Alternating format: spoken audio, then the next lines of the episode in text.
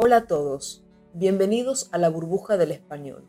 Yo soy Sarita y hoy vamos a hablar de tango, tango argentino. El tango es un género musical y una danza que nació en la región del Río de la Plata y se desarrolló principalmente en las ciudades de Buenos Aires, Argentina, y Montevideo, Uruguay. Hay muchas teorías distintas sobre el origen de la palabra tango.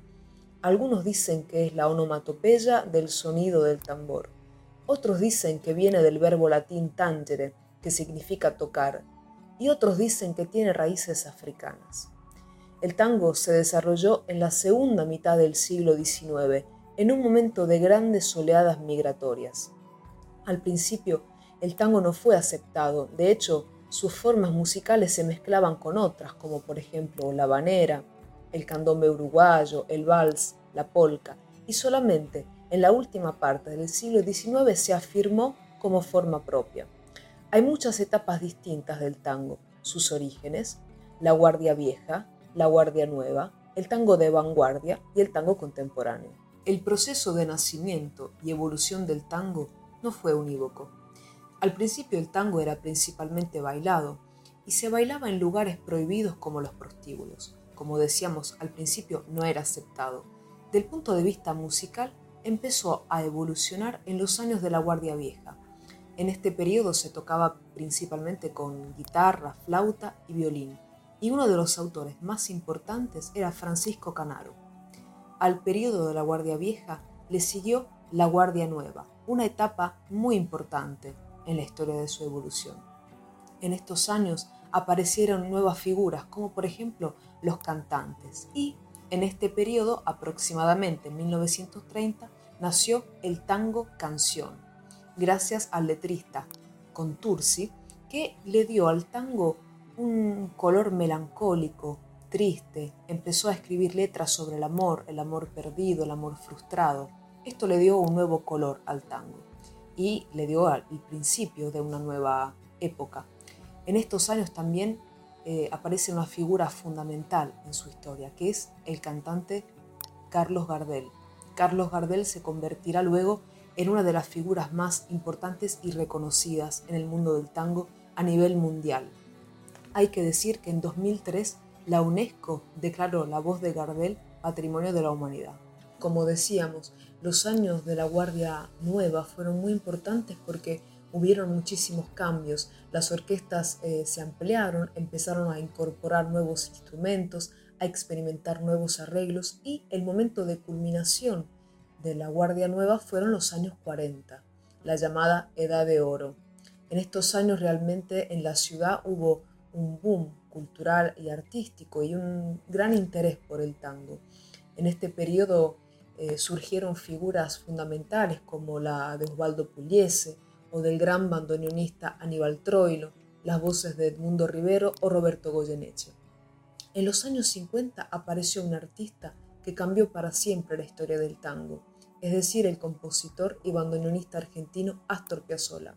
A Astor Piazzolla le vamos a dedicar una particular atención, pero antes hay que mencionar el instrumento príncipe del tango, es decir, el bandoneón. El bandoneón fue creado en Alemania con el intento de utilizarlo para misas o eventos religiosos, porque era un instrumento chico y fácil de transportar. En 1870 llegó a Argentina y empezó a incorporarse al tango. Al principio no fue aceptado por bailarines y músicos, pero después, experimentando, se dieron cuenta que realmente el bandoneón parecía haber sido inventado para, para el tango, porque con su fuelle, con su sonido triste, parecía perfecto para interpretar la melancolía del género. Como dijimos antes, una de las figuras más representativas e importantes en la evolución del género fue el compositor y bandoneonista argentino Astor Piazzolla. Astor Piazzolla creó el tango nuevo.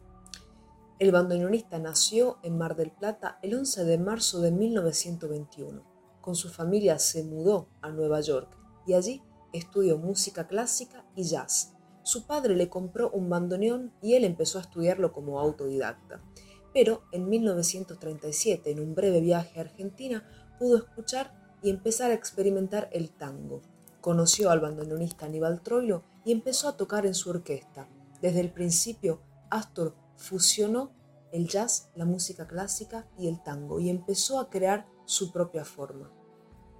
A partir de esos momentos se empezó a crear una nueva forma de sentir y percibir el tango. La forma original que Astor tenía para componer e interpretar el tango eh, realmente cambió completamente el género. Su capacidad de fusionar eh, géneros distintos de música, la música clásica con el, con el jazz, como decíamos, y también incorporar nuevos instrumentos en el tango como el vibráfono o la guitarra eléctrica, realmente cambiaron completamente la idea y el sonido del tango. Y de hecho al principio cuando él empezó a proponer sus composiciones con su octeto de Buenos Aires, la mm, respuesta del público no fue inmediatamente del todo positiva, sobre todo en Argentina, porque había mucha lucha entre los reformistas y conservadores. Y de hecho, al principio, eh, Astor tenía mucho más suceso en Europa y Estados Unidos. En Argentina fue un poco más lento para conservadores, pero había muchísima gente que lo apreciaba y apoyaba su música. Y de hecho, en los años 60, Astor se convirtió en una de las figuras y de los artistas más importantes eh, que representaba la música argentina en todo el mundo. Antes de continuar, te recuerdo que en la burbuja del español puedes reservar clases individuales o grupales. Para apuntarte, utiliza el enlace que vas a encontrar en la descripción de este vídeo. Bueno, sigamos con el tema de hoy. Y hablando de los años 60, podemos decir que en Argentina el tango había perdido la importancia que en algún momento había tenido, como en los años 40 o en los años 20, porque sobre todo en la última parte de la década había un cambio cultural y nuevos géneros artísticos y musicales habían tomado protagonismo. Y Piazzolla, que como decíamos, en esos años eh, vivía un momento artístico productivo, decidió darle al tango una nueva vida, una nueva luz. Eh, y en esta idea que él, se propuso, muy importante fue el encuentro con el gran poeta uruguayo Horacio Ferrer.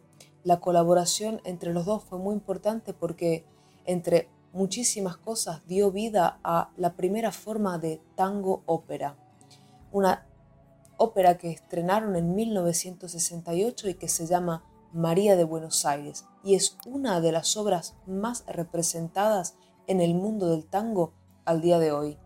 Citamos a María de Buenos Aires porque realmente representa la relación artística, mística que Horacio Ferrer y Astor Piazzolla tuvieron, porque Horacio Ferrer, como decíamos, era un poeta uruguayo que ya se dedicaba al tango antes de conocer a Piazzolla.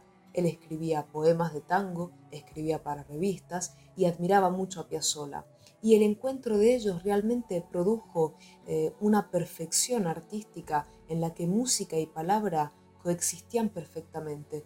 De hecho, el mismo Piazzolla decía que la única persona capaz de poder dar palabra a su pensamiento musical era Horacio Ferrer. La colaboración de ellos fue muy larga y después de la María de Buenos Aires también compusieron unos tangos que quedaron para siempre en la historia de la música como por ejemplo una famosa balada que se llama Balada para un Loco, interpretada por Amelita Baltar, que fue la cantante que interpretó también La María de Buenos Aires por primera vez. Habría mucho para decir sobre la relación artística entre Piazzolla y Ferrer, sobre las anécdotas, las ideas, los proyectos que tuvieron, pero hay que destacar un aspecto importante. Piazzolla había innovado y revolucionado el tango del punto de vista musical, había roto la idea común de tango y Ferrer había hecho lo mismo, hizo lo mismo con la palabra del punto de vista lingüístico, porque el idioma típico del tango era el lunfardo.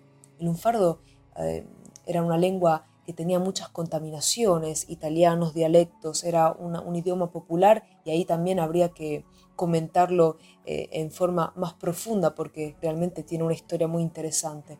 Pero lo que hizo Ferrer fue inventar un neolunfardo.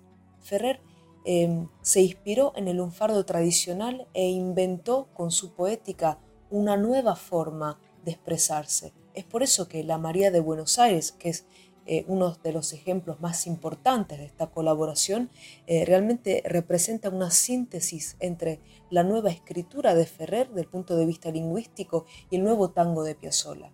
En este breve recorrido sobre la historia del tango se ha dedicado particular atención a la figura del bandoneonista Astor Piazzolla también porque en 2021 en todo el mundo se ha celebrado el centenario de su nacimiento. Para la ocasión, todos los teatros del mundo han puesto en escena su obra, María de Buenos Aires, y organizado conciertos para homenajearlo. Pero en general, en el mundo del tango, Piazzolla es uno de los artistas y compositores más interpretados por músicos de todo tipo de formación, músicos clásicos, músicos de jazz. Realmente eh, su capacidad de aportar y evolucionar es increíble, porque después de Piazzolla ha llegado el tango electrónico, o sea, eh, los músicos han, seguido esta eh, necesidad de, buscar y encontrar nuevos sonidos. Todos los años también se organizan festivales y uno de los más eh, lindos o, representativos es el Festival Internacional del Tango que tiene lugar en la ciudad de Trani, en la Puglia, la ciudad de los abuelos de Astor Piazzolla. El mundo del tango realmente tiene muchos matices para profundizar y muchas cosas para contar, las etapas, los artistas que, interpretaron y que aportaron muchísimo y sobre todo también el mundo del baile que es súper fascinante. Lo vamos a comentar en los próximos videos. ¿Sabías algo sobre el tango? Para más contenidos, seguinos en nuestra página, Facebook e Instagram. Hasta pronto.